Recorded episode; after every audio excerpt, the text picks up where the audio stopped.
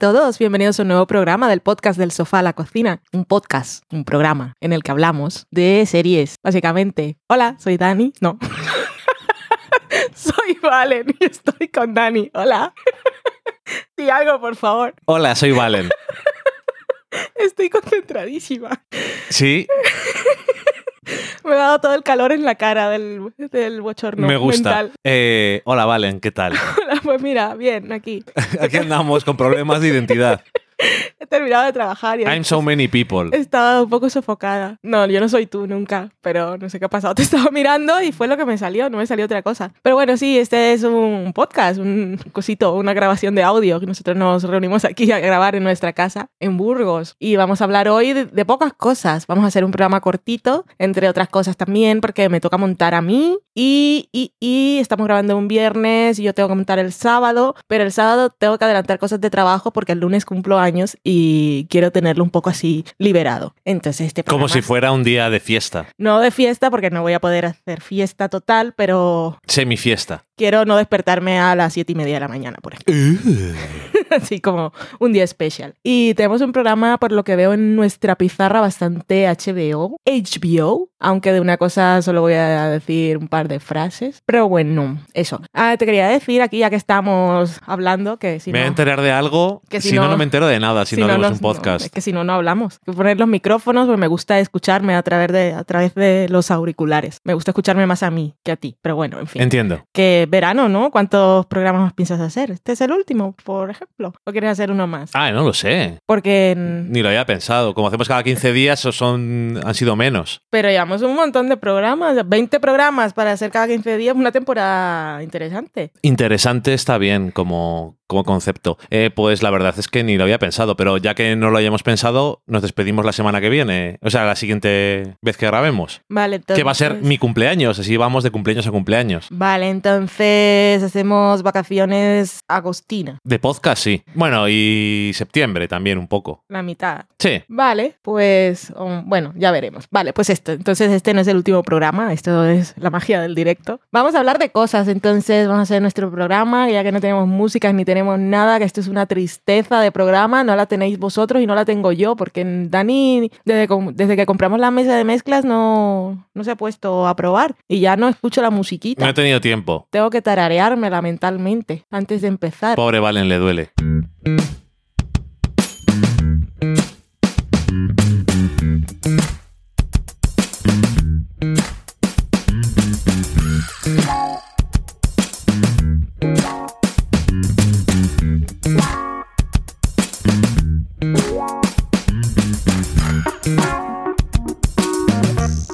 Sacrificio. Hoy sí. La vida del artista. Bueno, Divorce. Ha vuelto Divorce a HBO. Es una serie que igual no estáis viendo todos. No es la serie de la que habla todo el mundo. No es la, serie de la que habla la mitad de la gente, ni un cuarto. En mi timeline nadie habla de Divorce, por ejemplo. Pero bueno, Esta es su última temporada. es la última temporada. Creo que... ¿Cuántos episodios hemos visto? ¿Dos? Pues deben quedar seis. Son ocho porque las temporadas son cortitas. Ujú. Y ya será la última. Esta es la serie de Sharon Horgan en Estados Unidos, la primera. Eh, ¿Quién es Aaron Horgan, Valen? La de Catástrofe, por favor. Pero dilo, igual hay gente que no sabe del nombre. Pues Sharon Horgan es la, La mitad de catástrofe. la, la protagonista, bueno, coprotagonista, ¿cómo es ese? La mitad, mitad creativa y mitad en la pantalla. Pues eso, y está protagonizada por Sarah Jessica Parker y sus abrigos, que me gusta decir a mí porque lleva unas ropas siempre, unos abrigos espectaculares. No es Desde, the toda la City, vida, ¿no? No es Sex and the City, pero mm, Bueno, pero... podría serlo unos años después. Eso es. Es que en las primeras temporadas decían, no es Sex and the City porque no vive en Nueva York, pero ahora sí. Sí. Y tiene unas amigas que, que podría ser una versión. Son, estas son mujeres divorciadas en la ciudad. Y. pero. comparten piso y tienen unas aventuras que no te esperarías realmente de, de este grupo de mujeres. Que está Molly Shannon y la otra no me acuerdo cómo se llama, pero también fantástica. Estas La de Mad tres. Men. La de Mad Men. Son tres. Es la, era la mujer de Roger Sterling. Correcto. Y, y Divorce, pues si nos acordáis que hemos hablado de ellas un montón de veces, pues básicamente empezamos la serie con una pareja que pues está, no está en su mejor momento. Mucha rutina y tal, que es la pareja de Sarah y Jessica Parker, el señor del bigote, que no... Thomas. Hayden Church. Gracias por el aporte, porque yo no sé cómo se llama. Hoy aprendí, por ejemplo, viendo Hollywood Game Night, cómo se llama, va- cómo se llama el, el, el actor de The Good Place y de Brooklyn Nine-Nine, y se me ha olvidado cómo se llama, pero nunca había leído su nombre. Ok. El actor en común es el esposo del Capitán Holt y en The Good Place es en Brooklyn Nine-Nine y en The Good Place es un demonio Ujú. Un poderoso. Y estábamos hablando del señor del bigote, que no sé cómo se llama. Vale. Entonces Sarah Jessica Parker y este señor están así la monotonía y por la monotonía, pues ella una aventura, pero básicamente la relación lleva mal de antes y, y la serie va de, de, de divorcio. Una aventura con Jermaine. Con Jermaine Clement, que no fue más, pero era muy divertido. Bueno, en fin, eh, una relación de pareja que esto le va un poco a Sharon Horgan. Le gusta, sí. Eh, está, está en otro punto vital y, y bueno, y es la vida de esta gente cuando se separan. Y la vida no se acaba, sino que Ujú. son nuevas aventuras. Y no es drama, no es comedia, no es nada dramática. Y No. tampoco es comedia hilarante. Es un, medi- un episodio de media hora de gente pues, más o menos particular, pero tampoco nada exagerado. No. Y es, no sé, es Bien, a mí- simpática. sí. No sé, a mí me gusta. A mí me gusta. Tengo que decir una, una cosa aprovechando esto. Y es que tampoco voy a decir mucho más de Divorce. Y es eh, HBO España. No entiendo. Hola, ¿qué tal? Momento. No entiendo por qué no pone Carta Previously. Ya, es verdad. Proximing y Inside the Episode y todas estas cosas porque HBO Estados Unidos en sus plataformas digitales pone el, todos los contenidos. Mm. Así que la gente en España no sabía eh, Previously en Juego de Tronos, que había unos Previously de dos minutos. No había ninguno. Es que yo, vimos Mm. Juego de Tronos en HBO España. No. Entonces no lo sé. Por eso lo digo, pero sé que no lo había. Vale. Pero es que, eh, y lo de Inside los episodios también está Ya. bueno. Y en este caso de Divorce lo digo porque en el, Claro, el siguiente empieza, caso que sí. vamos a hablar no importa porque lo vimos en maratón, pero Mm. es que llevamos un año sin ver Divorce Sí. y no me acordaba de cómo había acabado. Yo sigo sin saber exactamente cómo había acabado. Una vez Ese empiezas, pues mira, o sea- te acuerdas cuáles son los personajes, pero no sabes cómo han llegado aquí exactamente. Bueno, eso también habla un poco eh, del estilo de serie que es, que es lo que dices tú, no es grandes dramas, no es grandes giros de trama ni nada, es la vida de esta gente, pero de una forma suavemente cómica, Mm. porque la gente es peculiar, como Mm. bien comentabas, y ya está. Pero tiene un encanto y los actores tienen gracia y entonces le aportan, porque Molly Shannon tiene siempre gracia, no sé por qué. Sí. Aparece y ya te hace gracia, aunque la pobre mujer parece que siempre que la vemos es la madre de alguien últimamente, pero bueno, esas las cosas de, de Hollywood. La otra amiga es la peor psiquiatra del mundo. Sí, lo es. Nunca había visto una tan terrible. Sí me acuerdo de ella si alguna vez surge un, un tema de psiquiatras que no se me olvide. Porque, Es bastante mala. Em, porque no escucha y No. a, esto, a esto te dedicas, ¿no?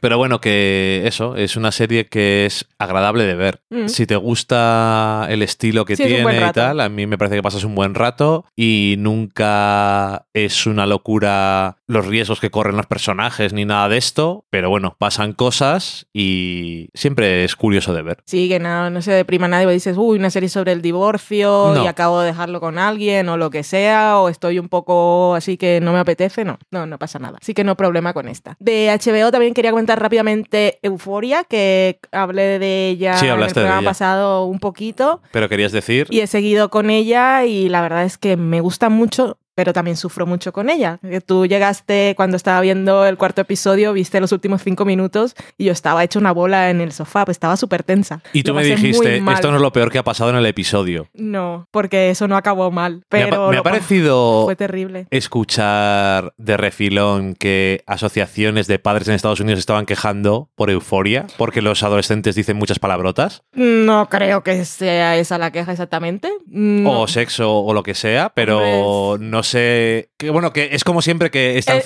ciegos a la realidad, Es la serie para quejarte. pero están ciegos a la realidad. si eres una asociación de padres, pero yo creo que las asoci- asociaciones esas de padres en sus casas no tienen HBO. Porque, ¿para qué? No Ni- puedes ver nada de HBO. Ni saben lo que hacen sus hijos. Entonces, mm, son quejas por quejarse. Por supuesto, es porque vieron los titulares, pues los titulares del primer episodio es en Euforia, en la escena del, em, del baño, ¿cómo se llama? Donde se van a cambiar los chicos después del El vestuario. el vestuario. Eh, se ven 30 penes. Alguien los contó, ¿vale? Eso es lo que me Pero gusta. había, había, unos, había unos chicos desnudos después de hay, que, jugar. hay alguien que dijo, Y había penes de todas las formas y colores, pues muy, muy bien. pues esto es está. por la ciencia, tengo que contarlos. Sí. Pausa. Le puso la pausa y luego cuando cortaban el plano, entonces volvía, hacía capturas. Ah, no, este sí, este es el mismo que estaba en el otro. Bueno, en fin, da igual. Repito, por la ciencia. Por la ciencia. Bueno, en fin. Bueno, que te gusta. que me gusta porque eh, vemos a un grupo de adolescentes en concreto y los vemos en unos momentos concretos del día y entonces siempre en esos momentos están pasando cosas. Entonces la gente dice, "Uf, debe ser algo muy extremo. Pero la verdad es que me ha resultado mucho más estimulante y mucho más interesante y que tiene muchas cosas que decir que no, que no me había quedado con ello en el primer episodio. El primer episodio me había gustado formalmente y me habían gustado especialmente las actrices, eh, Hunter Schaffer y Zendaya, aunque también sale la chica que hacía de Eden en The Handmaid's Tale y hay otra chica que no recuerdo, es que no he visto cómo se llama, pero ah, no, son cinco, son cinco chicas que están bastante, cinco jóvenes que están espectaculares y los personajes de ellas me interesaron mucho, pero ok, me pareció bien, pero es que van pasando los episodios y realmente, aparte de la propuesta formal, es que ojalá puedas ver uno, te pondré uno algún día y seguramente te sentirás un poco incómodo o no, pero es que formalmente está muy bien. Ujú. Está muy bien. Y,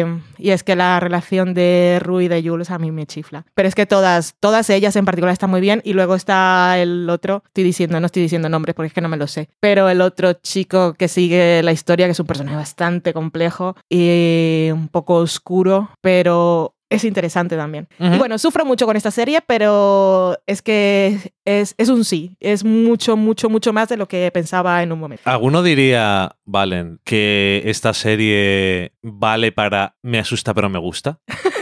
Sí, la gran canción. Si no la podemos enlazar el vídeo. Me asusta, pero me gusta. Correcto. Cuando me...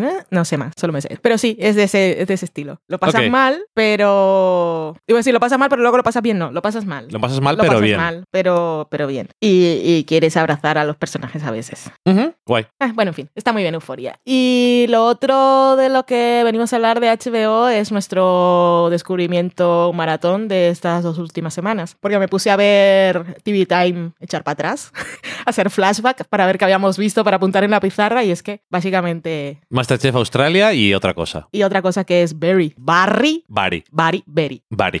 Barry, también dicen Berry. En la segunda temporada es Berry. Berry. Los, los nuevos chechenos. Bari. Barry. Yo creo que eh, Bari- Barry. Barry es una serie que deberías de decirnos tú qué piensas. Voy a decir un poco de qué va por si alguien no sabe cuál es. Pero yo creo que es una serie que se ha hablado bastante de ella. Tiene bastante eso que dicen en inglés bass. O sea que se le oye un, un ronron, un ronroneo. Que hace ruido. Que se, eso es lo que decimos aquí. Bueno, aquí decimos ronroneo. Ronroneo. No hace ronroneo. En esta casa decimos eh, es una serie que tiene ronroneo. Ok.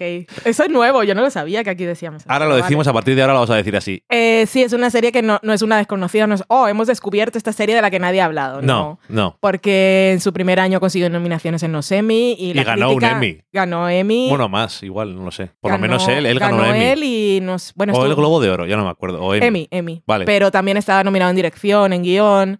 O sea que estu- bien por ahí, la a la crítica le encanta y a la, la gente la ve, pero Pero bueno, que luego también eh, una serie que a la crítica le encanta y no conoce nadie es Rami, que ya la comentamos hace, Ya. unos, hace unos episodios, pero esa no ha llegado aquí siquiera. pero buscadla. Mm. Bueno, Barry, por si acaso no sabéis de qué es, yo os cuento así un poco la premisa básica y es que eh, Bill Hader, que es sobre todo conocido por Saturday Night Live, donde estuvo durante ocho años, interpreta eh, a un... interpreta a un militar que ha vuelto de la guerra y se encuentra con que no sabe qué hacer con su vida y se dedica a ser un asesino a sueldo. Sí, pero es interesante que la serie no empieza No, contándote empie- eso. no empieza con eso. Yo cuento Vale, cuál es la premisa un poco ya después de ver un poco la serie para que a ver si la gente le interesa. Es un asesino a sueldo y en uno de sus trabajos acaba en Los Ángeles en una Escuela de academia de actuación, escuela de teatro. Lo que pasa que allí no hacen interpretaciones de teatro normalmente, sino de películas. Y de repente, por alguna razón, dice, me gusta esto de actuar, a lo mejor soy bueno haciendo esto y no tengo que ser un asesino. Eso sería un poco la super premisa. No empieza así, como decías tú, pero lo que quería llegar es a que, siendo esa la premisa y siendo eh, Bill Hader el protagonista, no era una cosa que a ti te atrayera demasiado. Nada. Entonces, dejando un poco de lado los particulares de cómo hemos llegado a verla o no a verla, ¿qué te parece a ti esta serie? Porque creo que es más relevante tu opinión. Porque no es una cosa que te apetecería ver de primeras. No, no me apetecía ver porque la premisa sabía que era eso y tenía el background de, El póster. de Bill Hader, que era Saturday Night Live, y en el póster que salía con un espejo de camerino y girándose así, mirando a cámara con una pistola en la mano que parece que se le va a caer, que parecía, pues esto va a ser un poco de humor. Entonces yo leía, esto es un asesino a sueldo que quiere ser actor y eso me, me parecía pues un poco lo que te decía, chanante, que cuando estaba de misión de asesinato las cosas iban a ser cómicas y que iba a hacer el ridículo en las clases de actuación Ujú. y por eso no lo vi. Aunque el año pasado vimos un episodio, el que estuvo nominado él, que era un episodio que no era cómico, era dramático, Ujú. pero bueno, la dejé ahí. Y ahora no me acuerdo por qué empezamos a verla, pero empezamos a verla. Y es después de The Magicians y Brooklyn Nine-Nine, o sea, no en orden, pero The Magicians, Brooklyn Nine-Nine y Barry son los tres descubrimientos del año y las tres mejores decisiones, porque no son series que se estrenaron este año, sino que decidimos verlas después de que ya llevaban Barry una temporada y las otras muchas más. Em, Dos. Ah, sí, Barry ya había metido las dos temporadas, claro. Son dos temporadas de episodios de media hora y de Ocho. ocho episodios cada una. O sea, es corto. Es corto y está renovada, por supuesto. Y bueno, empezamos a verla y desde el primer episodio ya me pareció interesante.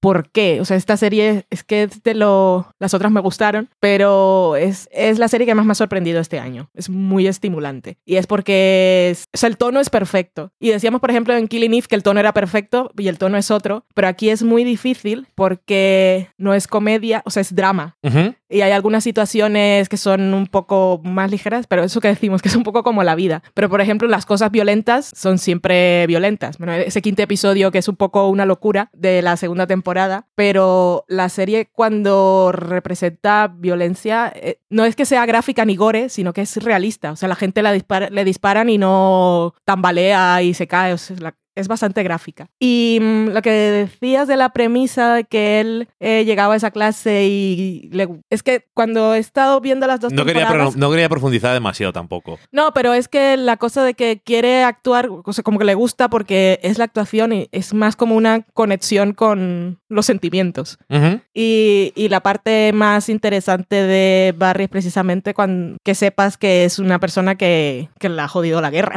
Sí. y no se habla constantemente de y no hay un episodio en que te cuentan, no se dedican un episodio a contarte todo lo que le pasó. Van soltando cositas, pero es como, como le arruina la vida a una persona ir a la guerra. Y que conste también, y que conste que en muy pocas series o películas he visto la representación de los efectos o de las cosas que pasan en la guerra. Sin entrar en detalles, en la segunda temporada tiene una relación muy complicada con las cosas que ocurren en la guerra. No es fui a la guerra y acabé traumatizado para siempre, que sí, pero tiene más capas la cosa. Sí, Porque tiene una cosa muy importante que pasa en la segunda temporada, que cuentan en la segunda temporada, y yo creo que le da una dimensión diferente Hmm. y más real. Sí. Y bueno, tenemos a Barry, que es Bill Hader, luego tenemos a Sally, que es la coprotagonista, sobre todo en la segunda temporada. En la primera temporada es personaje regular y es importante, pero en la segunda temporada es coprotagonista total. Está interpretada por Sarah Goldberg. Es un personaje, mm, es que a mí mm, me apasiona, o sea, me parece súper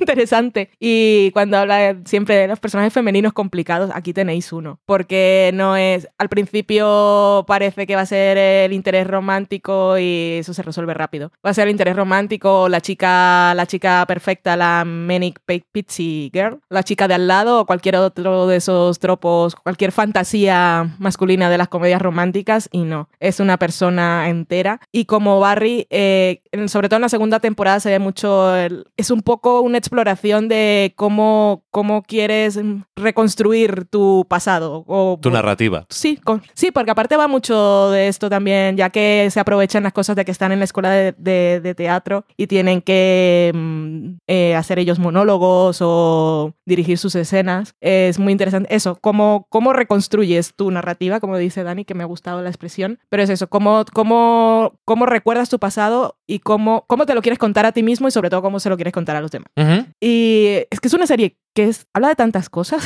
que no me, no me lo esperaba de ninguna manera eh, cuando empecé a verla ni, ni estos dos años que estuvo en antena. Y me ha sorprendido aprendido muchísimo y la verdad es que os la recomiendo un montón. Me gustaría en la tercera temporada, igual cuando se acabe, comentarla, hacer un con spoilers y, apro- y a contar ya todo lo que ha pasado, ya que tenemos, la tenemos fresca, porque es una serie que da para mucho y parece mentira. Es un, es un acierto grandísimo que los episodios sean de media hora Pero pasan muchísimas cosas. Y luego formalmente pues es bastante juguetona y hace cosas y tiene episodios en cada temporada que son bastante espectaculares y son un poco embotellados, pero temáticamente, no porque se encierren en un solo lugar, bueno, más o menos. Y mm, es que no lo sé, está muy bien. Bill Hader aparte dirige varios episodios. Bueno, está creada por Bill Hader, que aparte de protagonista, y el otro es Alec Berg, Alex Berg, sí. que es guionista de un millón de cosas, Enfield, Silicon Valley. Silicon Valley. Bueno, era la persona, digamos, con más, más experiencia en televisión, pero Bill Hader ha sorprendido también detrás de cámara, o sea, tiene buen ojo. Estuve escuchando un podcast, ahí recomiendo, lo encontré el otro día, se llama Off, Off Camera. Ujú. Eh, se puede escuchar en podcast y ellos también lo graban en vídeo. Lo que Ajá. pasa es que cuelgan algunos clips en YouTube,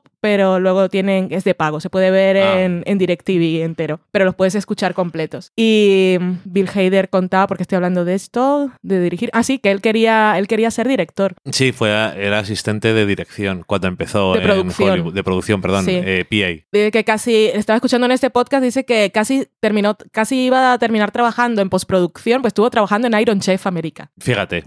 en postproducción. Y alguien lo vio cuando hacía, estaba trabajando en una serie o en un programa, no me acuerdo cuál era. Pero bueno, cuando le dijeron que fuera a hablar con Lord Michael. Eh, no, estaba haciendo, tenía una, un grupo de improvisación y Megan Mullally, todos conocemos por Willy O. bueno, él, contaba aquí cosas. que era el hermano de Nick Offerman. Eh, el hermano de Nick Offerman era uno de sus compañeros del grupo de, inter- de interpretación. Entonces, por eso Megan que es la mujer de Nick Offerman, les estaba viendo y le dijo a Lord Michaels. El chico este me interesa. Bueno, y Mira a ver si le vienes a ver. Cuenta cómo fue la primera reunión con Lord Michael, que eso también se lo he escuchado a Tina Fey un millón de veces. El- bueno, en el podcast que, de David Tennant, que salía Tina Fey, también contaba cómo fue. Es una cómo cosa muy surrealista Cómo contrataron. Entonces, este, el Lord Michael es uno- cuando ella le dijeron, cuando hables con él, la conversación va a ser corta. Él con, con el minuto que esté contigo ya sabrá si, si te va a contratar o no. Y sobre todo, no le termines las frases, porque él, va, él, dice algo y te deja la idea ahí, pero tú no la termines. Y, eh, y Bill Hader estaba contando y era tal cual. También le dijo una cosa que era así como, bueno, me parece que tú querías estar aquí porque... Y se queda callado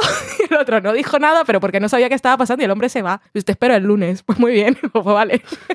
bueno, en fin, que Bill Hader, que tiene mucho talento. Quería ser... Él contaba también cuando era joven que él iba, estaba con un grupo de gente que eran de los que iban a ver lo que sería la filmoteca eh, todos los viernes las películas y leía mucho, que era así que estaba un poco en su casa, leía y veía. Y era lo que quería hacer y ahora lo está haciendo. Eh, un par de cosas que, aparte que decías de formalmente, aparte de Bill Hader, hay algunos otros directores, Hmm. no muchos, pero Hiro Murai, por ejemplo, Cierto. que es director también de Atlanta, eh, también es director de varios episodios y sabemos ya que es buen director. Así que, una vez más, ahí está. Y también comentar que en la segunda temporada especialmente hablan de muchas cosas que dices, aquí dos hombres blancos escribiendo, cuidado, lo hacen bien, pero, Pero- ellos saben que no saben cosas. Y preguntan. Y hemos visto algunas entrevistas y decía que ellos dicen, nos vamos a meter donde no tenemos ni puta idea, vamos a hablar con gente que sabe de esto y se nota que tienen ese instinto, que hay gente que no tiene ese instinto. Sí. No hace falta saber de todo. Pero preguntar siempre es bueno. Y luego, cuando estaba hablando, me di cuenta, y nunca es una cosa que no lo anuncian todo el rato y tal, pero tiene una sala de guionistas y hay muchas mujeres.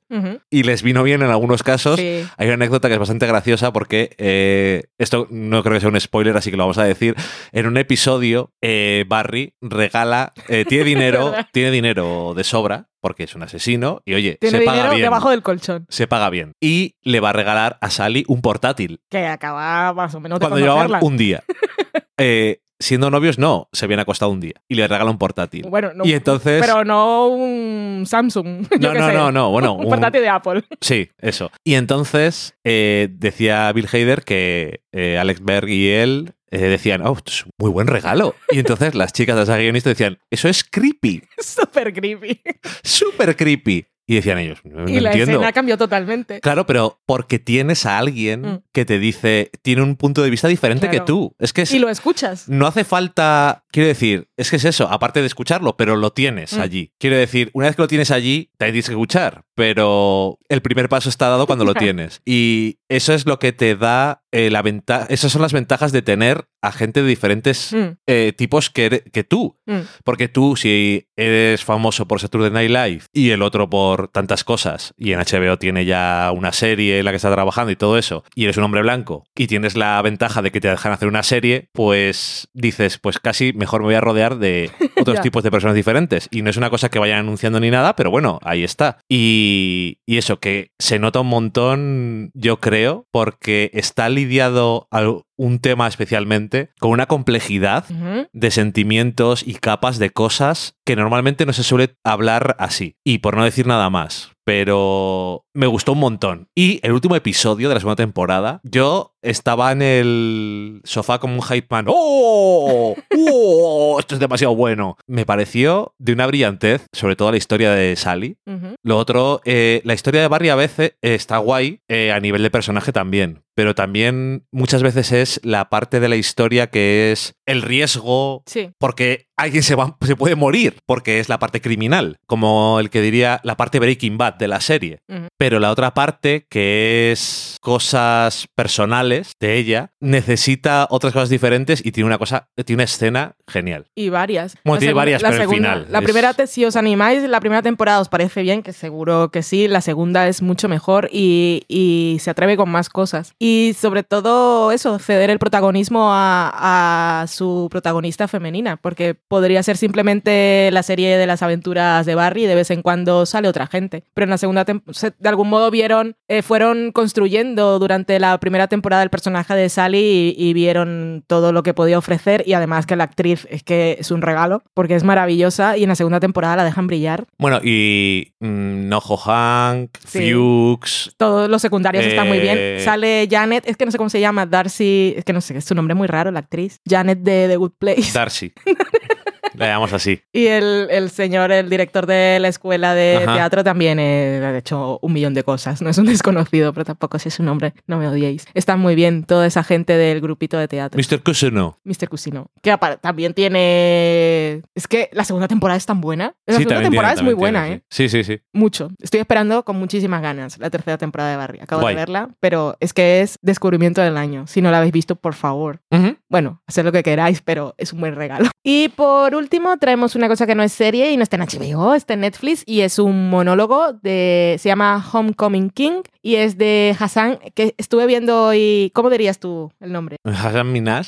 No. No. Estuve viendo hoy, pues estaba buscándolo y busqué, salía en Ellen y siempre que los veo en Ellen me gusta ponerlos porque cuando tienen nombres raros siempre sale Ujú. el tema de la pronunciación. Y decía que es Hassan Minhaj. Minhaj. Sí, que la H es sonora. Ok, pues Hassan Minhaj. Minhaj. No, Hassan no, Hassan. Hassan Hassan- Minhaj, Hassan Minhaj. que es el de Patriot Act o ¿cómo se llama en español? Eh, sí. No sé cómo se llama. No Hassan Misa. Mignas. Ah, dice que le han dicho de mil maneras, pero dijo, ya Lo que estoy en la televisión nacional, voy a aprovechar. Y es Hassan Minhaj. Vale, pues eso, un monólogo. Y que lo vemos, vemos los programas estos que hacen, salen los domingos de actualidad, que está muy bien. Eh, también los recomendamos para seguir un poco así la actualidad mundial. Y esas cosas van muy bien también luego si veis The Good Fight y tal, sabéis cosas. Y cuéntame, Dani, ¿qué tal? ¿Te lo descubriste tú? El programa de Patriot Act eh, de Hassan lo solemos ver Hassan. y... Es Hassan, entonces.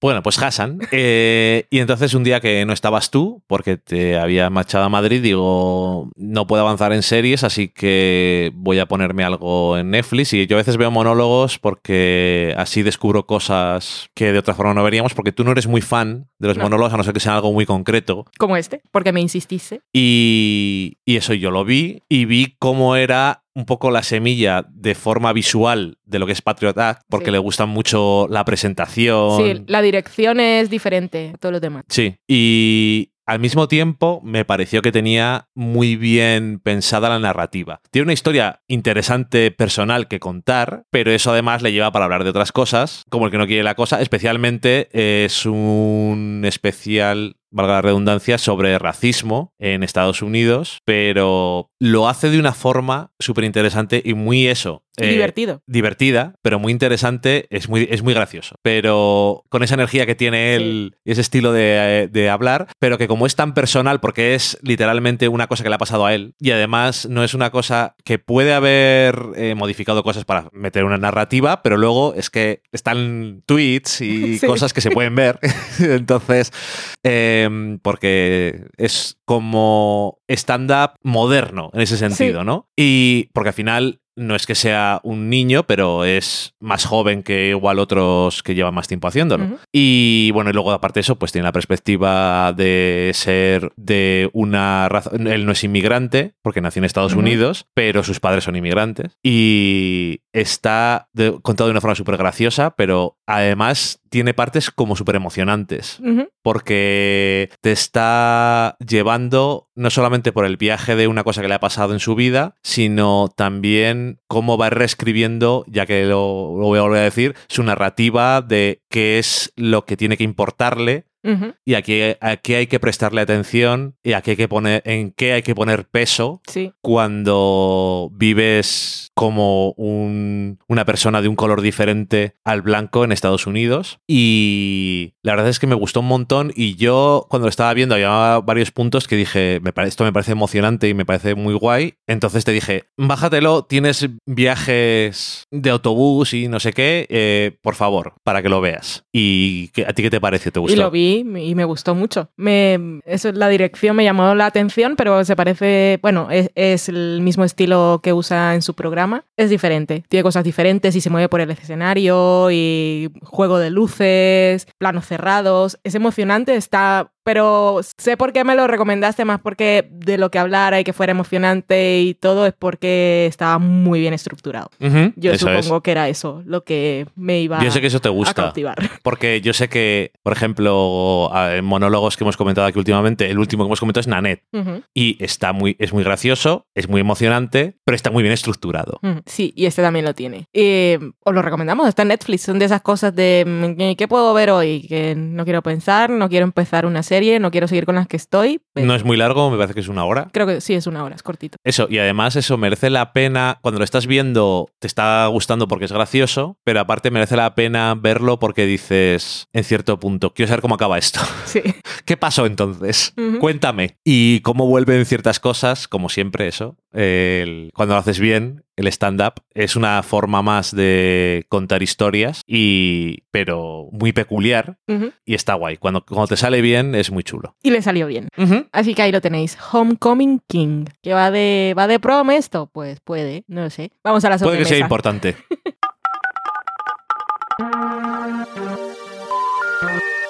We're sorry, the number you have dialed is not in service at this time.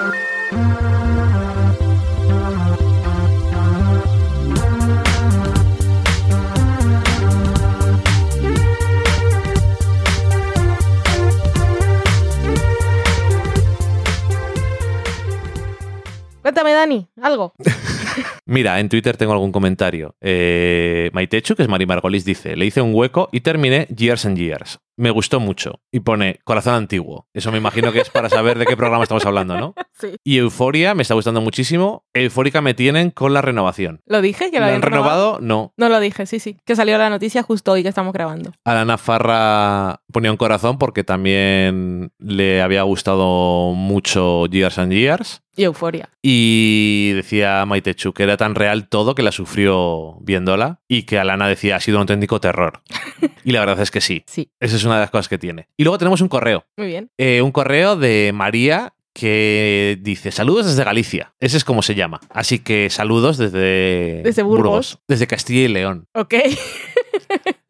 Eh, hola chicos, soy una seguidora fiel de vuestro podcast y también sigo a Valentín en Fuera de Series desde hace tiempo, Hola. pero nunca me he lanzado a escribir ni a comentar en ninguno de estos espacios. Al final me he decidido a escribiros por dos cosas, además de que me encantáis los dos, los tres, y me sacáis una sonrisa siempre que os escucho, incluso en los días no tan buenos. Qué bonito. Primero, porque quiero agradecer especialmente a Valen su labor como altavoz feminista dentro de este microcosmo seriéfilo en el que se analiza todo hasta el extremo, pero temas tan importantes como la mirada de género se echan mucho de menos. Sé que es cansado a veces porque la corriente tiene mucha fuerza, pero no podemos, pero no nos podemos dejar llevar. Como seriéfila de mi casa, me quema por dentro ver según qué cosa en la pantalla o qué proyectos con mucha fuerza en su discurso se caigan a la mínima porque no llegan al gran público. Por eso me reconforta escucharte, porque muchas veces siento que pones palabras en mis sentimientos y que haces de altavoz para muchas voces como la mía que no tenemos ninguna plataforma donde expresarnos. Insisto, gracias, gracias, gracias. Me da la vida escucharte hablar de Fleabag, Better Things, vida y muchas más. Pues muchas gracias. Y esto me llega en un buen día, pues justo hoy te acuerdas hace unas horas, al mediodía, que te dije, escribí una columna en Fuera de Series que era Sexismo, Death and Robots, por la serie antológica de animación de Netflix. Y de vez en cuando me llegan comentarios, es que iba a decir trolls, pero no, esa gente de las alcantarillas, ni siquiera son hijos de puta haters como dice Paquita Salas, de gente que va ahí a, a herir. Y mira, Son dañinos. son dañinos, como dice la abuela de dragones, también es verdad. Pero bueno, qué, qué grano. Gracias.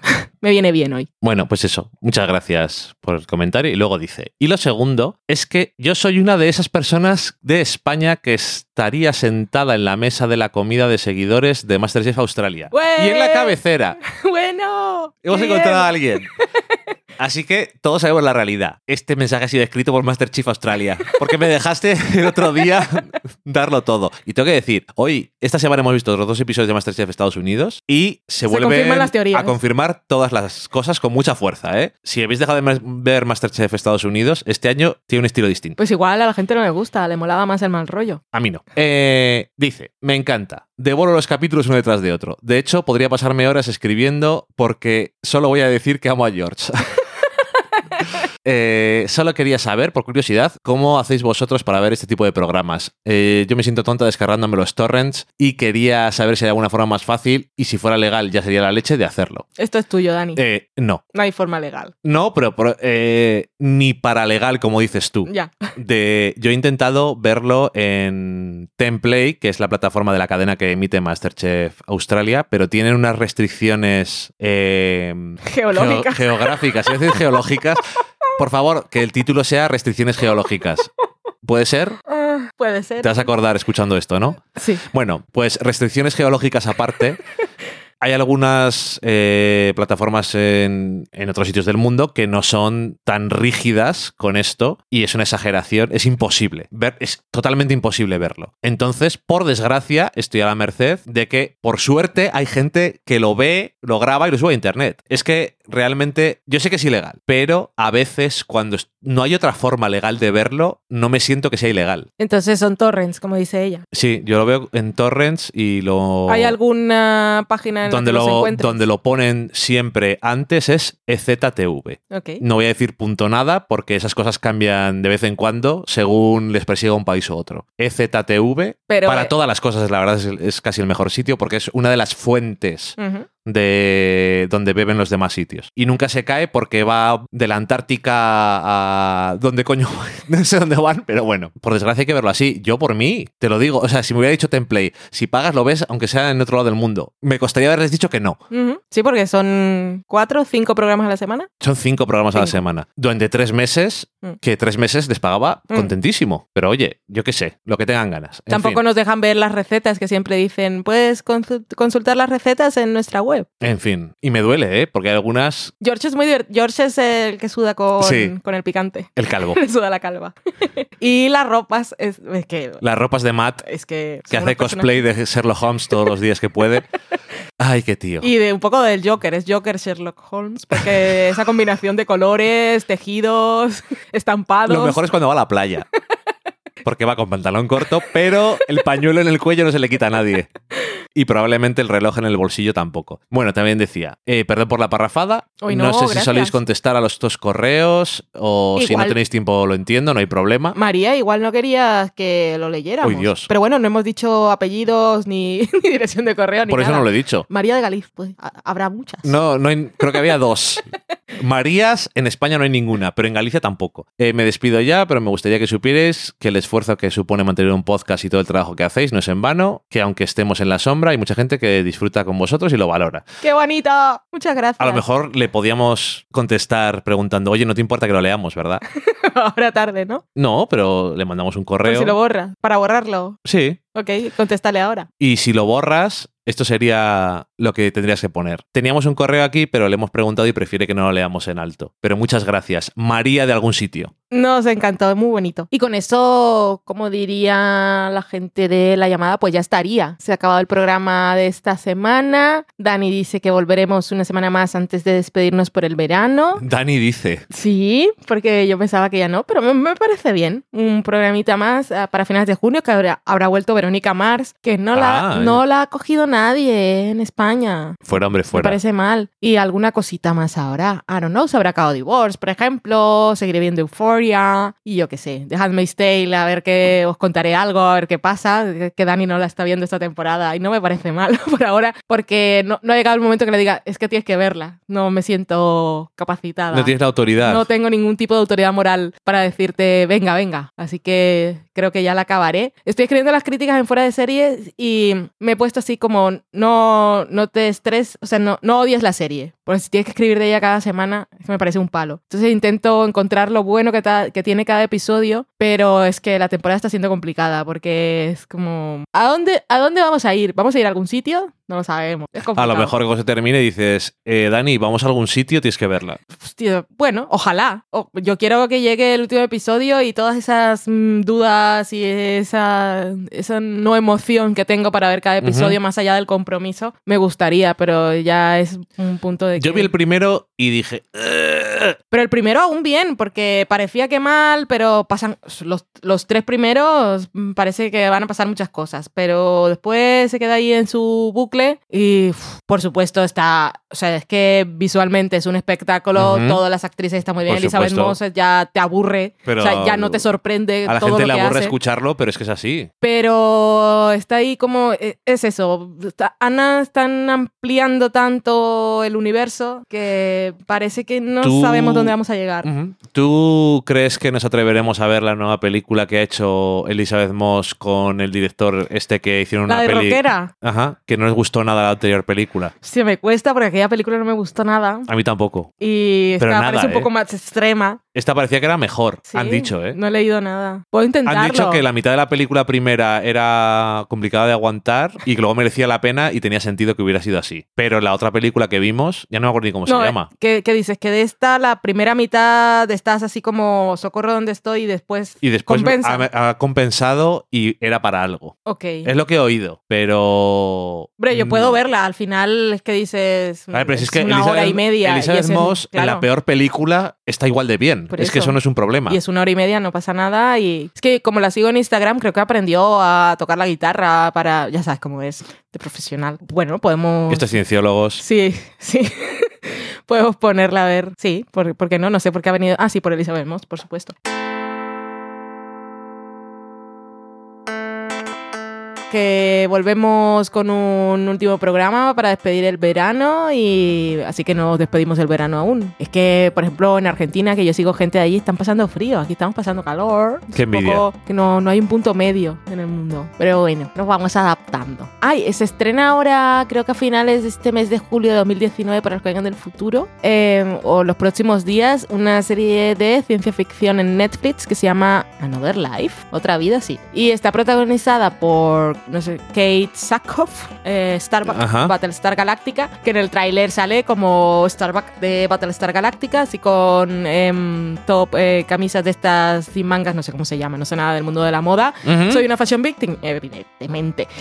Eh, y, y a ver qué tal, ciencia ficción. Es que ella, ella me gusta, así que la voy a ver. Pero es Netflix y a ver qué pasa. Pero bueno, está por ahí. Igual hablamos de eso también en el próximo programa. Yo la verdad es que de Battlestar Galáctica no soy súper fan al final, pero mantengo un buen recuerdo. Adiós. Esto no, no se puede mejorar.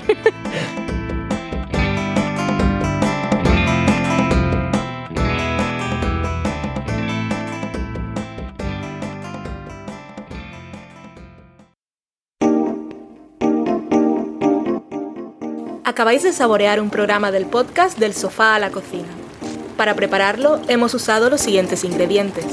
Un Dani, una Valen y una licencia Creative Commons, reconocimiento no comercial compartir igual. Cuando tenemos los ingredientes, los picamos muy finos, los dejamos pochando en una sartén y cuando estén caramelizados, los mezclamos con la licencia Creative Commons, que, cuidado, no admite uso comercial de la obra original ni derivadas, que se tienen que distribuir con la misma licencia que la original, siempre citando a los creadores. Después de 10 minutos, condimentamos la mezcla con iTunes, iBooks, Twitter y un poco de Facebook. Si no encontráis las adecuadas en el mercado, buscad el nombre del blog. A continuación, introducimos en el horno y, después de 30 minutos, lo servimos aderezado con música distribuida con licencia Creative Commons a través de Jamendo.